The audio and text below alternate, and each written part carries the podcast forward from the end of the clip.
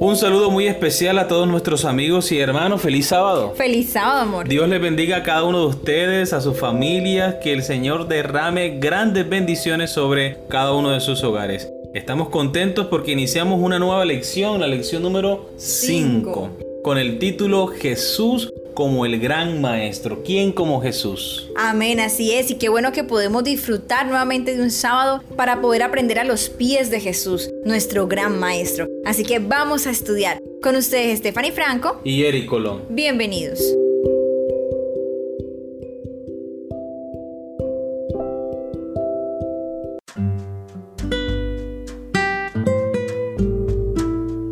Muy bien hermanos, empezamos con la lección del sábado 24 de octubre y el texto para memorizarlo encontramos en 2 de Corintios capítulo 4 versículo 6. Porque Dios, que mandó que las tinieblas resplandeciese la luz, es el que resplandeció en nuestros corazones para iluminación del conocimiento de la gloria de Dios en la faz de Jesucristo. Amén. Amén. Billy Graham cuenta la historia de cuando visitó a soldados en un hospital de campaña en compañía de su general. Un joven soldado estaba tan destrozado que yacía boca abajo sobre un artilugio de lona y acero. Un médico le susurró a Graham, dudo que pueda volver a caminar. El soldado le hizo una solicitud al general. Señor, luché por usted, pero nunca lo he visto. ¿Puedo ver su cara? Así que el general se agachó se deslizó por debajo de ese artilugio de lona y acero y habló con el soldado. Mientras Graham observaba, una lágrima del soldado cayó sobre la mejilla del general.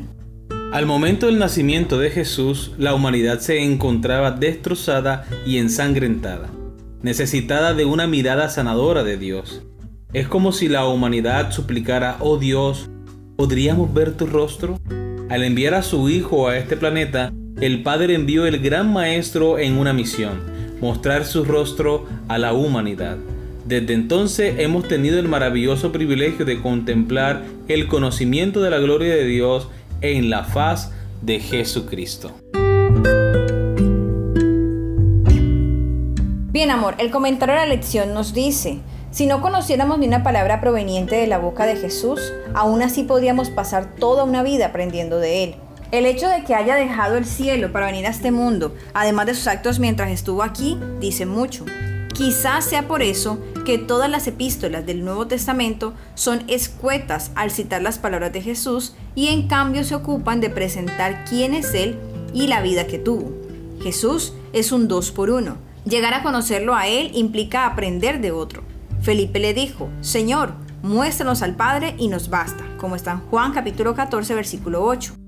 Podemos percibir el dolor y el asombro en la voz de Jesús ante la sorpresa, cuando responde, tanto tiempo hace que estoy con vosotros, como está en Juan capítulo 14 versículo 9. Él esperaba que sus discípulos supieran lo que sabe el autor de Hebreos, que Jesús mismo es el resplandor de su gloria y la imagen misma de su sustancia. Hebreos 1.3.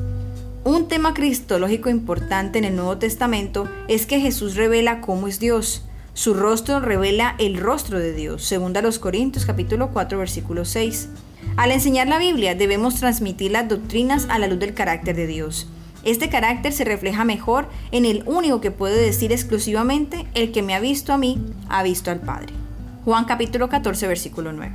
Por ende, independientemente de la experiencia personal de cada uno, de la cantidad de versículos bíblicos citados o del nivel de reverencia que mostremos por nuestras doctrinas confesionales, la vida de Cristo siempre debe servir como parámetro de nuestras descripciones de Dios.